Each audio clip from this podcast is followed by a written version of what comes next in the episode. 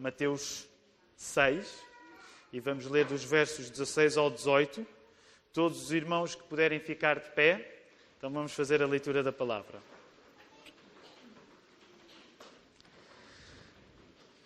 As palavras que vamos ler estão no Sermão do Monte. É Jesus que as está a dizer nesta hora. E diz assim o texto bíblico. Quando jejuardes, não vos mostreis contristados como os hipócritas, porque desfiguram o rosto com o fim de parecer aos homens que jejuam. Em verdade vos digo que eles já receberam a recompensa. Tu, porém, quando jejuares, unge a cabeça e lava o rosto, com o fim de não parecer aos homens que jejuas, e sim ao teu Pai em secreto. E teu Pai, que vê em secreto, te recompensará. Antes ainda de regressarmos ao texto, Vamos aproveitar também o facto de estarmos em pé para nos saudarmos uns aos outros, sobretudo aqueles que nos visitam. Vamos fazê-lo nesta hora. Para o texto bíblico, queridos irmãos.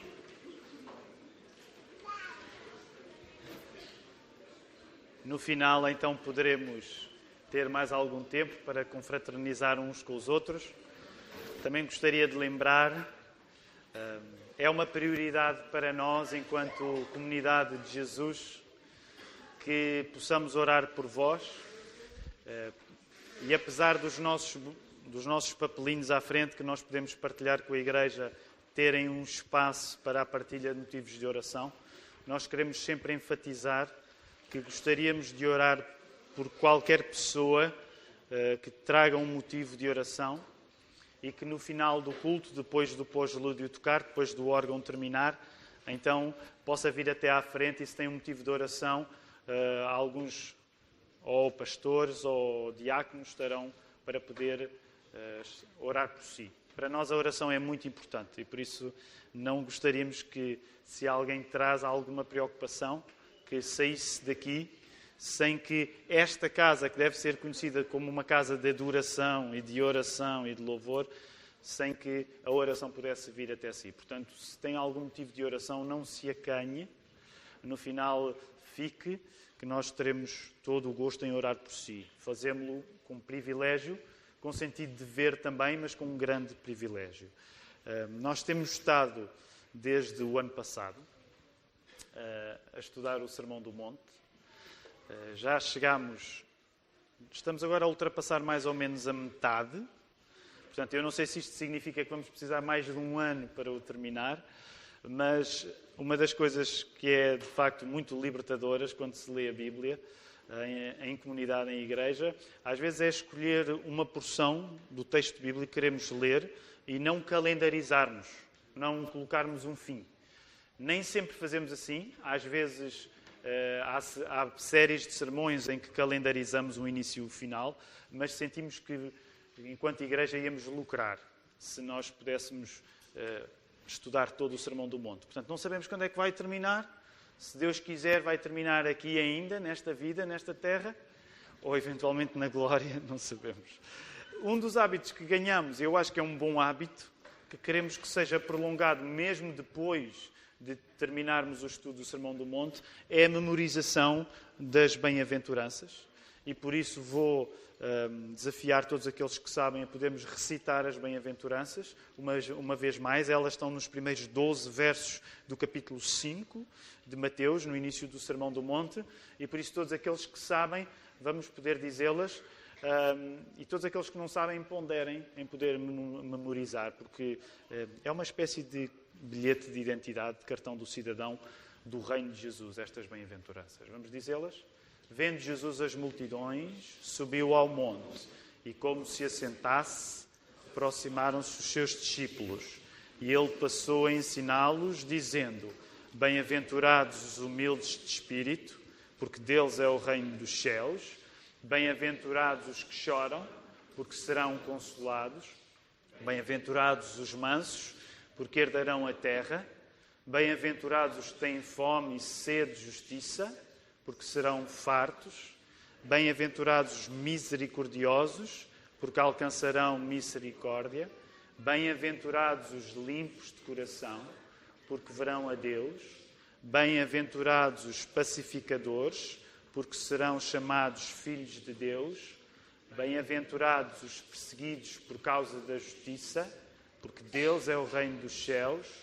Bem-aventurados sois quando por minha causa vos injuriarem e vos perseguirem e mentindo disserem todo o mal contra vós. Regozijai-vos e exultai, porque é grande o vosso galardão nos céus. Pois assim perseguiram aos profetas que viveram antes de vós. Vamos voltar a Mateus 6, vamos avançar um pouco e situar os nossos olhos aí entre o verso 16 e o verso 18, mas antes ainda, vamos orar.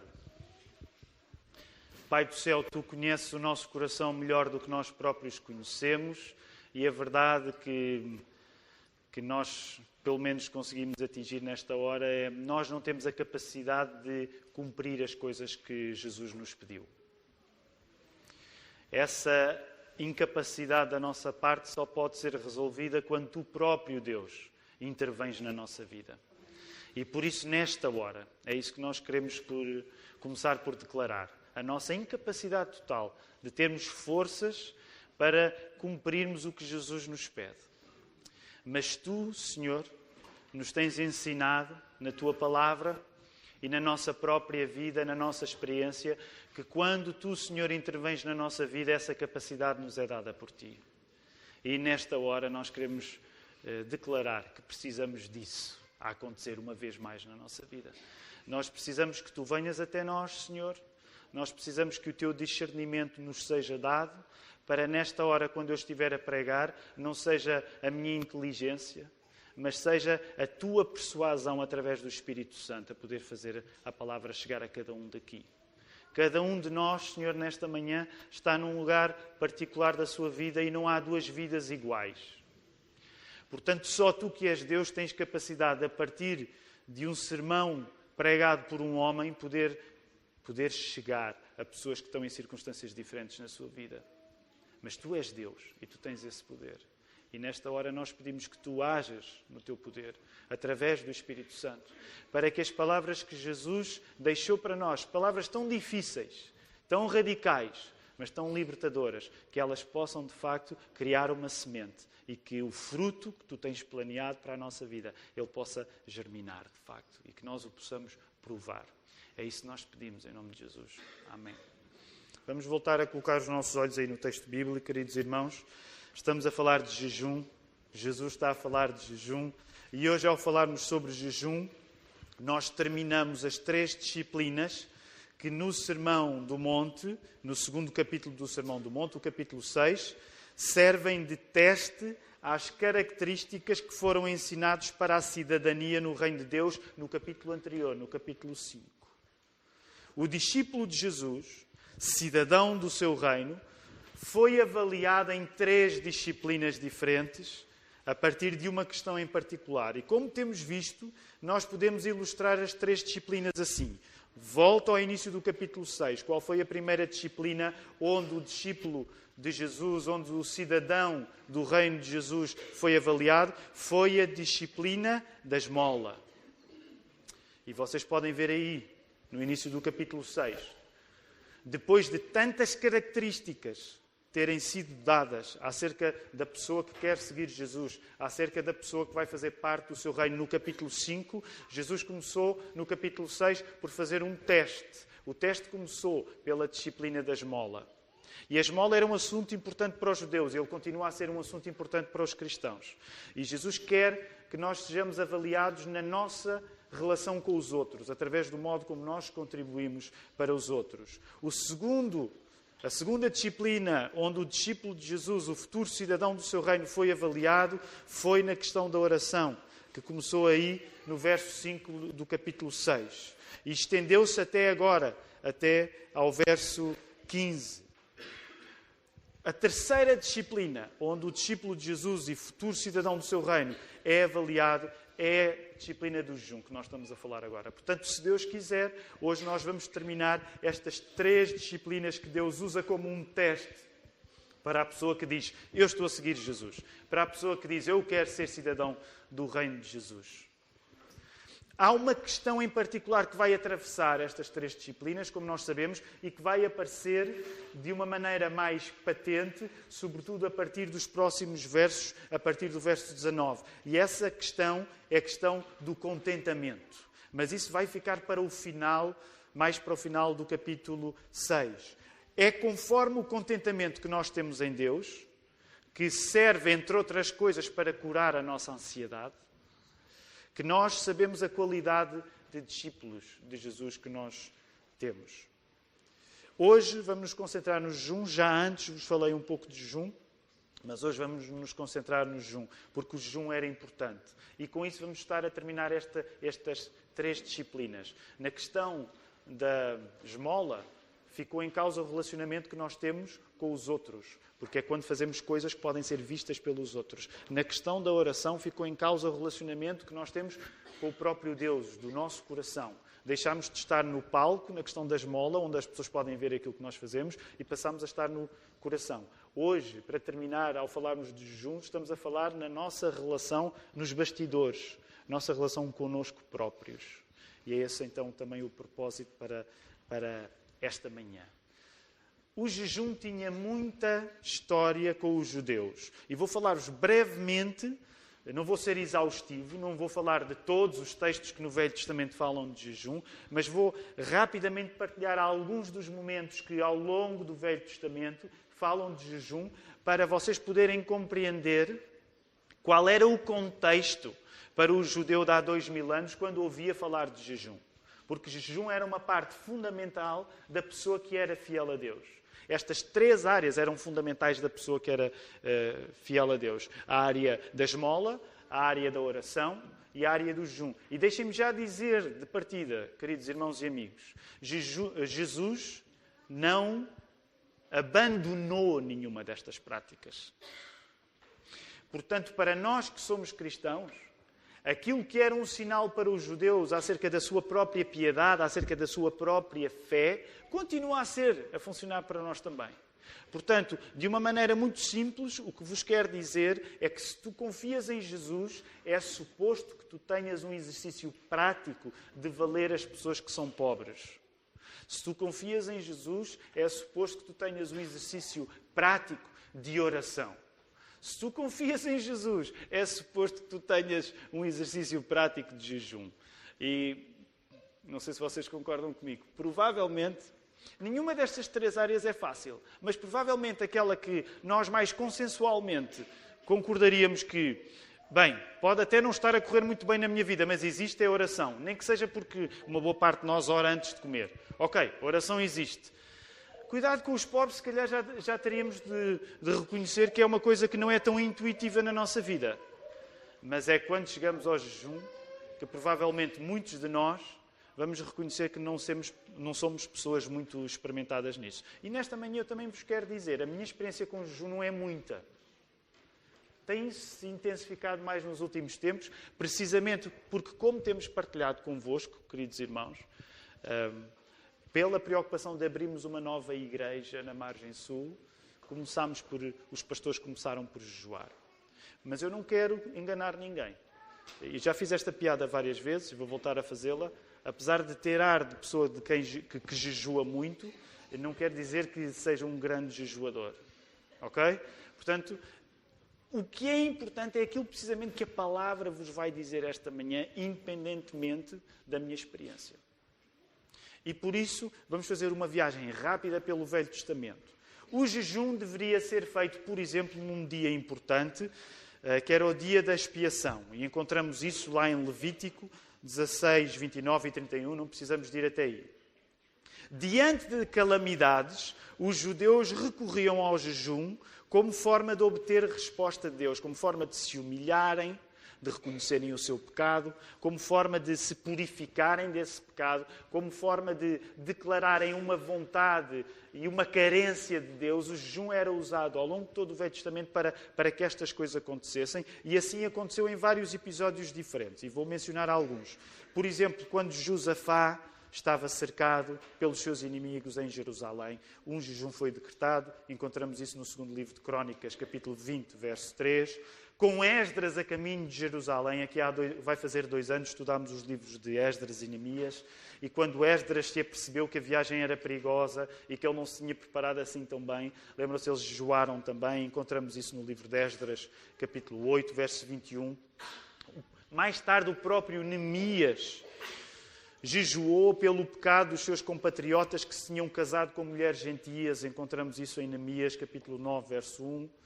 Quando os judeus enfrentaram com Esther a conspiração de Amã, quando eles estavam no cativeiro babilónico, que nesta altura se tinha tornado o cativeiro na Pérsia, encontramos isso no livro de Esther, no capítulo 4, verso 3. Foi, foi, decretado um jejum para os judeus para fazerem face à dificuldade daquela circunstância. Até os pagãos ninivitas assim fizeram em arrependimento. Em Jonas, no capítulo 3, versos 7 e 8, quando Jonas foi lá e pregou, eles reconheceram, o jejum também foi usado por aqueles homens que não eram judeus. E em Joel, capítulo 1, verso 4, eh, capítulo 2, versos 15, também se fala em santificar, em a pessoa se santificar em jejum. Estes são apenas alguns exemplos para ilustrar que o judeu sabia bem o que jejum era. Havia uma grande história do judeu com jejum. Por outro lado, no Novo Testamento, também vamos encontrar jejum na prática dos cristãos. E vou apenas dar uh, quatro exemplos. Por exemplo, a determinada altura com, as pessoas vão ter com Jesus e reparam que os discípulos deles não jejuam. Pelo menos não jejuam de acordo com aquilo que era a expectativa, que, que os discípulos de um rabi uh, jejuassem. E ele, lembram-se, ele diz, não é suposto que eles jejuam quando o noivo está com eles. Mas logo nessa altura, em Mateus 9, 15, ele diz, mas virá o tempo o que nos indica que Jesus não estava a dizer que o jejum prescreveu. Não precisam de se preocupar mais com isso. Por outro lado, Jesus recomendou o jejum, não sei se recordam, como uma arma para expulsarem demónios mais poderosos. Lembram-se na expulsão de demónios do jovem lunático? É dito que há uma casta de demónios só com muito jejum e oração.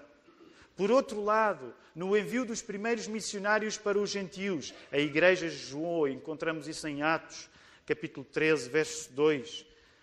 Também em Atos, em capítulo 14, verso 23, a igreja jejuou quando elegeu os seus pastores. Sempre que há decisões importantes, nós temos um padrão na Bíblia de o jejum poder bater à porta. Já no tempo de Jesus, e vamos voltar aqui ao tempo em que ele está a pregar este sermão do monte, os judeus que queriam ser considerados mais piedosos jejuavam até nos meses secos. Imaginem, Portugal é um país que tem verão, tem verão, tem bom verão, comparando, comparado com outros países na Europa, o nosso verão é verão a sério. Uh, mas imaginem agora no Médio Oriente os, me, os meses secos, são muito mais secos do que nós podemos pensar aqui. Então, as pessoas que queriam ser muito religiosas, até nos meses secos, jejuavam duas vezes por semana, nem sequer bebendo água, o que é uma coisa que não é saudável. Mesmo se, para quem têm mais experiência no jejum, nós geralmente, isto não é para ilustrar, mas de facto é porque vou beber água, mas de facto mantemos-nos a beber água quando jejuamos, porque não é saudável uh, não beber água quando a pessoa está em jejum. Mas é para vocês verem que aqueles judeus que entravam no campeonato da bondade, o campeonato da piedade, para se mostrarem o mais espirituais que conseguiam, eles até nos meses secos jejuavam não bebendo água duas vezes por semana. O jejum implicava não comer, e neste caso também não beber, mas não usar óleo na pele, o que costumava ser feito para evitar a desidratação natural, sobretudo numa região como aquelas. Portanto, colocar óleo, e Jesus vai falar no assunto, colocar óleo na pele era uma coisa normal, não só para quem jejuava, mas também tendo em conta o próprio clima do Médio Oriente, um meio de hidratar a pele. Digamos, podemos dizer que se sacavam muitos pontos do jejum para quem queria entrar neste campeonato de bondade, mostrar aos outros que era bom. E é precisamente este campeonato da bondade que Jesus está a impedir aos seus discípulos, futuros cidadãos do seu reino. Tendo em conta que Jesus vai dizer pela terceira vez, e voltem aí por favor ao, ao vosso texto bíblico, há aí uma frase que Jesus está a dizer pela terceira vez no verso 16. Alguém consegue reconhecê-la? Qual é a frase que Jesus está a dizer no verso 16 e que já usou antes? Como a Marta diz com razão, em verdade vos digo que eles já receberam a sua recompensa. Portanto, tendo em conta que é a terceira vez que Jesus está a dizer, em verdade vos digo que eles já receberam a sua recompensa, Jesus está a impedir as pessoas que o seguem de querer ganhar o prémio do reconhecimento público neste campeonato de bondade. Talvez possamos colocar isto de uma forma ainda mais, permitam-me dizer, curta e grossa. O que Jesus está a dizer é que se tu queres que os outros te achem bom, tu não vais ganhar nada com Jesus. Se a preocupação do teu coração for que as pessoas à tua volta te achem bom, não te metas com Jesus. Ele não te vai ensinar. Ele não vai ser um bom treinador para ti. Se tu quiseres entrar nesse campeonato de bondade, de piedade, de que os outros à tua volta reconheçam que tu és muito bom, Jesus não é treinador para essa competição. Jesus está a cortar a eito. O negócio com Jesus é outro e corta pela raiz qualquer ambição de uma pessoa que quer entrar nesse campeonato de bondade. Se, por exemplo, no caso do jejum, o truque era aparecer o mais desfigurado possível, eventualmente muito emagrecido, eventualmente com restos de cinza sobre a cabeça, porque essa era uma das coisas que se fazia quando o judeu se humilhava a si próprio. Como sinal de humilhação privada, auto-infligida. Então Cristo corta à direita, a direito mesmo. Se a pessoa queria entrar naquele campeonato de bondade, de poder ser reconhecido pelos outros como uma pessoa boa, chegando com um ar pesaroso, eventualmente ainda umas cinzas a cair da cabeça, então Jesus dá um antídoto. E é um antídoto radical.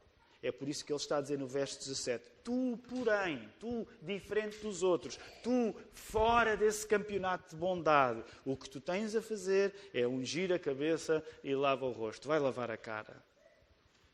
Jesus está a dizer: Vai lavar a cara se tu quiseres entrar nesse esquema de, através do teu ar pesaroso, inspirar às pessoas que és uma pessoa muito piedosa. Se vais ganhar pontos na consideração dos outros por dares a entender uma devoção muito esforçada, então aparece de cara lavada e arranjado como deve ser. É isso que Jesus está a dizer. Se tu vais ser tentado em, através da tua aparência física, sugerires que és uma pessoa muito espiritual, o que Jesus está a dizer, esquece. Arranja-te. Põe-te como deve ser. Põe-te como deve ser. Não chegues ao pé dos outros com ar de que és uma pessoa muito devota. Não queiras parecer devoto. Se o campeonato da bondade é feito em jogos de aparências, porque era isso que os hipócritas faziam, a palavra hipócrita tinha a ideia no ator, de facto, a pessoa que representava é? um jogo de aparências.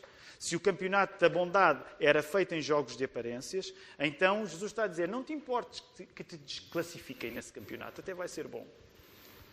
Mais ainda, corre o risco de te desclassificarem no campeonato da bondade, fazendo o que é certo, parecendo que estás a fazer aquilo que é errado. Eu vou voltar a repetir. Corre o risco de te desclassificarem no campeonato da bondade, fazendo o que é certo, parecendo que estás a fazer aquilo que é errado. Se os outros querem mostrar heróis, não tenhas medo de parecer o bandido. Se os outros querem mostrar-se heróis, tu não tenhas medo de parecer o bandido. De certo modo, podemos dizer que Jesus está a ensinar-nos a suspeitar mais dos bons do que dos maus. Afinal, não há maior desilusão do que uma traição. Do que uma traição. A traição é uma coisa péssima, porque é alguém de quem nós esperávamos o bem que nos dá o mal, certo? E não há nada mais difícil na vida do que uma traição neste sentido. Porquê? Porque a traição geralmente significa que alguém de quem nós esperávamos uma coisa boa nos deu uma coisa má. E reparem, este campeonato de bondade é na prática um campeonato de traição, em que as pessoas aparentemente estão a prometer coisas boas, mas quando se vai àquilo que elas realmente são, elas não são aquilo que prometeram. E isso é uma traição. Lembram-se há 15 dias falávamos de Judas? Certo modo, de certo modo, Judas também pode ser um exemplo deste campeonato da bondade. Ele parecia ser discípulo de Jesus, mas na hora H, depois de ter vivido três anos como discípulo de Jesus, ele mostrou que não era. É preferível o contrário. Nós sermos surpreendidos por quem julgávamos estar mal e, contra todas as expectativas, nos mostra que estava a fazer o bem. Se é difícil nós recebermos traição de pessoas que julgávamos que nos estavam a fazer o bem, não há nada melhor. Não há nada melhor na vida do que uma pessoa que nós julgávamos que estava a ser má, de repente percebemos, oh, ela estava a fazer bem eu não sabia, eu julgava o contrário. E permita-me um à parte aqui, não, não tenho isto escrito no manuscrito do sermão, mas permita-me um à parte. Quando nós lemos os Evangelhos, é isso que nós estamos a descobrir acerca de Jesus. Sabem que uma das coisas que mais nos atrapalha em conhecermos Jesus é, de certa maneira, nós já, já termos feito um retrato de Jesus como uma pessoa que só faz coisas boas. E eu quero explicar o que estou a dizer. Uma das coisas que mais atrapalha quando nós precisamos conhecer Jesus é que nós temos um retrato feito previamente de ele ser um homem muito bom, de acordo com as nossas próprias concepções de bondade. A coisa muito interessante quando nós vamos ler a Bíblia é que as nossas próprias concepções de bondade vão ser desafiadas. Porquê? Porque com muita frequência, com mais do que nós esperamos, com muita frequência, quando nós estamos a ler o Evangelho, Jesus faz coisas que à primeira vista parecem coisas mal feitas. Ainda agora, no, estudo do Evangelho de Marcos, esta manhã estava a estávamos a falar acerca disso e o André dizia: uma das coisas curiosas é que quando alguém reconhece Jesus, Jesus, ao contrário daquilo que nós esperaríamos, ele manda a pessoa ficar calada. Isso parece-nos um bocado mal feito, porque se é o bom, é para toda a gente saber. E, no entanto, Jesus faz uma coisa que até parece errada. Agora percebam o que a Bíblia vos está a dizer. E aplica isto com cuidado às vossas vidas. De certo modo, o leitor da Bíblia passa a desconfiar mais das pessoas que parecem boas do que daquelas que são más. É por isso mesmo que Jesus vai dizer que ele veio para os maus. Porque os bons não precisam de médico. Claro que na prática ele também estava a dizer que bons não há bons. Não há nada pior do que considerar-se bom. Percebem? Portanto, o que Jesus está a dizer é que se tu vais entrar no campeonato de querer parecer bom, tu estás a caminho de um, de um mau destino. Por isso, a pessoa, quando lê a Bíblia, é desconfiada acerca do nosso mal, mas a pessoa é desconfiada acerca do nosso bem, porque o nosso bem esconde coisas. Sei que corro algum risco com a ilustração que vou usar, mas acho. Mas vou arriscar nesta frase. O cidadão do reino de Deus, o cidadão do reino de Jesus, neste sentido, pode aprender alguma coisa com os filmes de mafiosos. Que é, nós devemos fazer o que é certo desde que pareça um acidente. Ok? Não sei se vocês gostam de filmes mafiosos. Eh, é óbvio que se não gostam do Padrinho, vocês não percebem nada de cinema, porque o Padrinho é uma obra de arte. Não sei se já viram o Padrinho 1 e o 2, mas são filmes maravilhosos. Eh, e alguns mesmo que não tenham visto o filme. Aliás, deixem-me só dizer esta parte, porque esta é uma das coisas que dá prazer quando um português pode dizer acerca do Brasil, que é a diferença de traduções de, de, de, dos títulos. Eu já falei, já preguei muitas vezes sobre isto, sobre este assunto, mas só para os portugueses. E, e por favor, sejam fraternos. Mas sabem como é que o padrinho se chama no, no Brasil? O poderoso chefão. Sejam fraternos, ok? Sejam fraternos. Porque eles vão rir de nós. De, de, quê? Chama-se padrinho mas é o poderoso chefão. Eu não sei se já viram o poderoso chefão, uh, mas então, no Padrinho, eu fui tentar fazer uma busca, mas de facto não cheguei à conclusão se alguma vez o Don Corleone usa esta frase. Mas nos filmes de mafiosos é normal um mafioso dar uma ordem para alguma coisa acontecer e usar a expressão but make it look like an accident. É? E de certa maneira percebam esta ilustração com cuidado. Eu quero ser ortodoxo. Mas os cristãos têm alguma coisa a aprender com os mafiosos, no sentido em que, quando fazem o bem, o ideal é que pareça um acidente. Não vamos fazer o bem para parecer que somos bons. Daí que o próprio título deste sermão chama-se Faz o que é certo, desde que pareça um acidente. Temos de examinar porque é difícil para nós isto que Jesus nos está a pedir, de fazer o que é certo, neste caso jejuar, sem que os outros tenham de saber. E a verdade é que muitos de nós, no outro extremo, estamos entusiasmados a fazer o que é certo desde que alguém nos veja. Muitos de nós estamos entusiasmados a fazer o que é certo desde que haja testemunhas para isso. Ou como se diz na linguagem das redes sociais, não é? Se não há foto, não aconteceu. Não é? Ou há foto ou, ou não aconteceu. E, e deixem-me dizer, e quero colocar-me com muita sinceridade neste grupo. Aquilo que Jesus está a dizer é muito difícil para mim. Porque em grande parte eu me desenvolvi ao longo dos anos a gostar da ideia que se vou fazer alguma coisa boa, há testemunhas.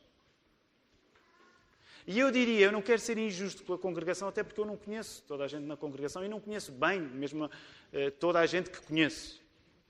Mas o que eu diria é que provavelmente a maior parte de nós é tentada nisto. É difícil querer fazer o bem quando não há testemunhas.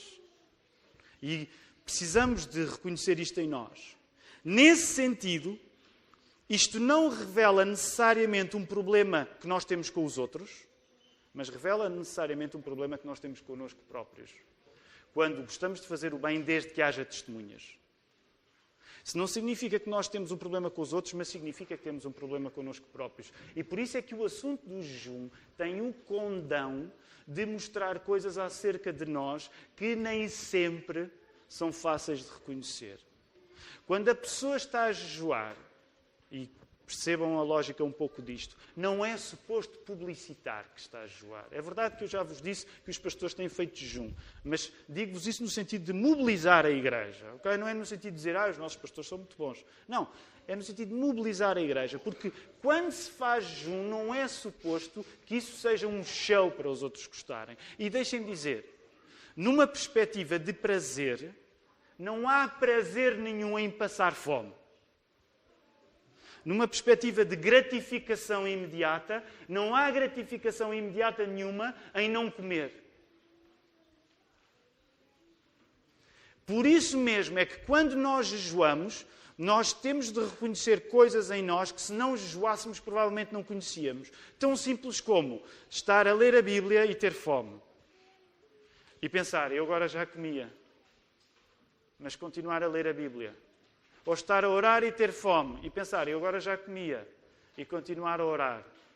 Agora a experiência que cada um vai ter com jejum, com o jejum será certamente diferente. Mas uma das dificuldades que nós temos e que o jejum nos mostra é precisamente a dificuldade de fazer uma coisa boa sem haver testemunhas. E vale a pena perguntar: por que será que nós dependemos tanto da aprovação dos outros para termos energia para fazer aquilo que é certo? Porquê é que nós dependemos tanto da aprovação dos outros para termos energia para fazer aquilo que é certo? Apesar de Jesus não nos ensinar necessariamente a esconder dos outros o bem que fazemos, e voltem lá ao capítulo 5, por favor, porque é bom não esquecer aquilo que o Rabi Jesus, que o professor Jesus já ensinou no Sermão do Monte. Voltem, por favor, ao versículo 16 no capítulo 5.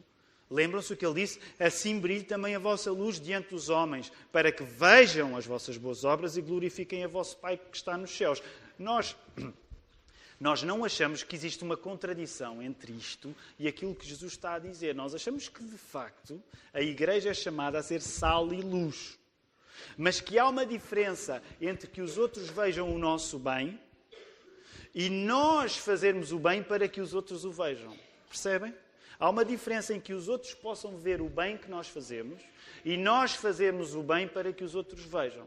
Por isso, Jesus não está a ensinar, através da lição do jejum, que nós temos de esconder sempre e que ninguém pode saber o bem que fazemos. Porque nós temos uma responsabilidade de ser luz, sermos testemunhas para os outros, para que os outros possam levar a Deus.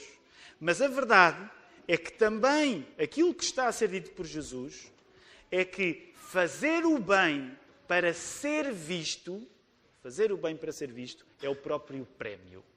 Fazer o bem para ser visto é o próprio prémio de quem quer ser visto. Um prémio que não tem pernas para andar na eternidade. Fazer o bem para poder ser reconhecido é uma coisa que não vai ter pernas para andar na eternidade. É uma coisa que só dura nesta vida. Indo um pouco mais longe, podemos dizer que depender dos outros para fazer o que é certo, e eu sei que eu sei que é uma maneira muito radical de colocar as coisas, mas é a maneira que Jesus está a deixar implícita, parece-me. Mas fazer o, que é certo para ser aprovado é um caminho que, em último grau, nos vai, nos vai levar não ao reino de Deus, mas ao inferno. E o único prémio de consolação que vamos tirar daí é o facto dos outros terem visto que nós estamos a fazer aquilo que supostamente é certo. O que é que isto quer dizer na prática? Se tu vives a agradar os outros, tu já tens o paraíso que desejaste. Se tu vives a agradar os outros, tu já tens o paraíso que desejaste. E deixa-me dizer, aproveita-o bem. Porque não vais ter mais nada de bom a sair daí. É isto que Jesus quer dizer. Eles já receberam o prémio. Ai, querem ser reconhecidos como pessoas que ajudam os pobres? Já receberam o prémio. Foram reconhecidos. Ai, querem ser reconhecidos como pessoas que oram no canto no canto das ruas, nas praças, eles já receberam o prémio. Ah, eles querem ser reconhecidos como pessoas que jejuam, que são muito espirituais, eles já receberam o prémio. Se tu vives para agradar os outros, tu já tens o paraíso que procuraste e aproveita-o bem, porque não vais ter mais nada de bom a sair daí. Eu sei que é radical, mas é isto que Jesus está a dizer. Não vais ter mais nada a sair daí, senão o facto dos outros gostarem muito daquilo que tu fazes. Jesus está a ser radical e quer-nos dentro dessa sua radicalidade, que é fazermos o que é certo a partir de Deus e de mais ninguém. Fazermos o que é certo a partir de Deus e de mais ninguém. Agora reparem, isto não é contra a importância dos outros na nossa vida. Jesus querer que nós façamos o bem a partir de Deus e não dos outros, não é algo contra os outros. Mas é certamente contra os outros ocuparem o lugar de Deus. Vou voltar a repetir. Percebem? Quando Jesus diz tu fazes o bem independentemente do que os outros pensam, ele não está a dizer, olha, os outros não devem eh, eh, ter importância nenhuma na tua vida. Jesus, quando diz não faças o bem para que os outros reconheçam, ele não está a dizer não dês importância na tua vida aos outros. Jesus não está a ensinar isto. Mas está, de facto, a ensinar faz o bem sem teres em conta a opinião dos outros, porque se tu fizeres o bem por causa da opinião dos outros, significa que tu já colocaste os outros no lugar em que só eu posso estar. Se tu fizeres o bem por causa da aprovação dos outros, tu mesmo que não te tenhas apercebido, tu estás a dar a divindade de Deus aos outros. Porque Deus deve ser a única pessoa que é chamada a aprovar as coisas que tu fazes. Se tu fazes as coisas por pressão de grupo, para entrares no campeonato da bondade, o que tu estás a dizer é que as pessoas são o teu Deus. Porque tu precisas da aprovação delas. E o que Jesus está a querer ensinar-te é que tu não precisas da aprovação dos outros, tu só precisas da aprovação de uma pessoa, que é o próprio Deus. Jesus quer livrar-nos de tornarmos os outros divinos quando o facto de fazermos o que é certo sem que ninguém veja não nos chega. Vou voltar a repetir esta frase.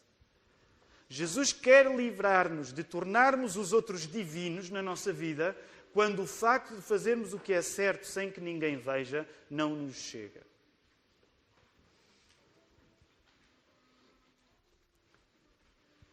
Deixem-me dizer, queridos irmãos, isto é uma coisa difícil na minha vida.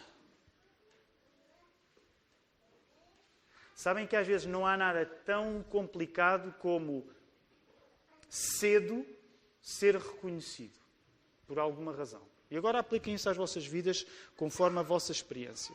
Se alguns de vocês tiverem uh, uma experiência parecida, em que por alguma razão vocês começaram a ser reconhecidos, ou na escola, ou profissionalmente, ou porque os projetos pelos quais vocês lutaram, eles se concretizaram, uma das maneiras que o diabo vos vai tentar é precisamente fazer do dom que Deus vos deu uma razão para vocês viverem presos no reconhecimento que Deus já vos permitiu através dos outros.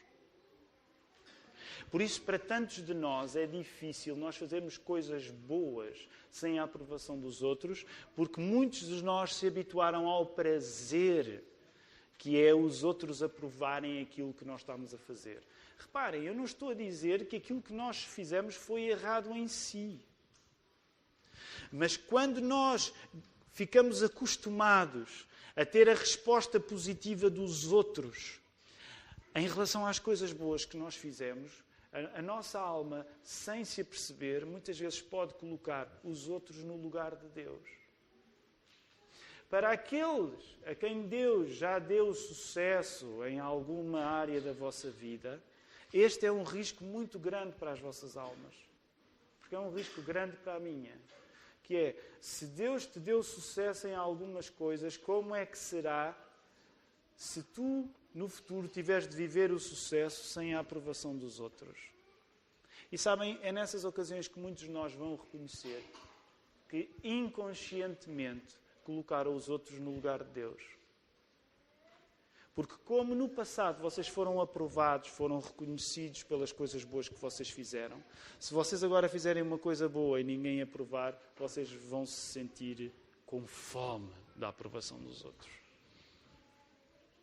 Aqueles que nós estamos num lugar às vezes mais visível, esta é, esta é uma das coisas terrível para, terríveis para as nossas almas. E deixem-me dizer, agora vou generalizar, porque hoje em dia, infelizmente ou felizmente, não sei, mas graças, por exemplo, à, internet e às redes sociais, como dizia, já não me lembro, um, um, escritor americano, não me lembro do nome dele, mas ele dizia: hoje em dia as pessoas nas redes sociais promovem-se todas como se fossem um produto. Não é? Não quer dizer que seja intencional, mas como as redes sociais têm uma dinâmica de aprovação social, nós rapidamente ficamos com facilidade ficamos viciados no reconhecimento. Por exemplo, confissão de pecados toscos. ok? Que muitos de nós. Por exemplo, para quem está numa rede social e partilha uh, uma fotografia, dificilmente a vossa continuidade na rede social vos torna indiferentes à quantidade de likes que recebe. Os cientistas vêm explicar que há uma uma descarga, creio eu, de dopamina, não tenho certeza, nos nossos cérebros sempre que temos uma notificação que significa uh, uh, que alguém acrescentou um like. Que não é muito diferente da experiência que Pavlov fazia com os seus cães. Não sei se já ouviram falar. Eu não, não estou a querer chamar cães, até porque eu ando nesse, nesse canil que são as redes sociais, de facto. Não é? Mas quando nós partilhamos uma coisa e aquilo suscita, de facto, dizem os cientistas que há um, uma gratificação. Agora, repare, eu sei que este é um exemplo um pouco tosco, mas hoje, em grande parte, nós temos dificuldade em fazer o bem se não houver ninguém a testemunhar. Coisa boa. E as palavras de Jesus parecem-nos de uma radicalidade tão intransponível. Para terminar, agora pensem no jejum como um bom exercício. O jejum a que Jesus nos chama é uma desintoxicação para quando o nosso corpo se habituou a encher a barriga da aprovação dos outros. O jejum é uma desintoxicação para quando a tua barriga se enche à custa da aprovação dos outros.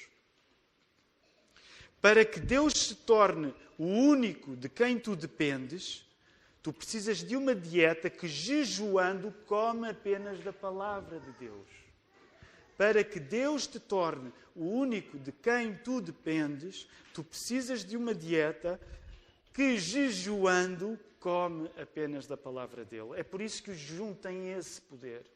Não tomes o jejum como uma coisa mágica. O jejum, é apenas um meio. Toma o jejum como algo que significa tu confiares em Jesus. Porque se tu jejuares e Jesus não estiver na equação, isso não te vai servir de nada. Não comer ajuda-nos a não precisar de outro alimento senão daquele que se fez o pão da vida. E é aqui que eu quero terminar. Reparem esta maneira como Jesus se descreveu a si mesmo. Ele chamou-se a si mesmo o pão da vida. Então reparem, parece uma contradição, mas se tu queres te alimentar deste pão da vida que Jesus é, a experiência de não comeres vai-te educar o estômago para tu não dependeres tanto da aprovação dos outros. Não tomes o jejum como um fim em si mesmo, mas toma-o como um meio para tu reconheceres Jesus como a tua própria vida, como o teu próprio sustentador, como o pão que veio do céu. Que o Senhor nos ajude.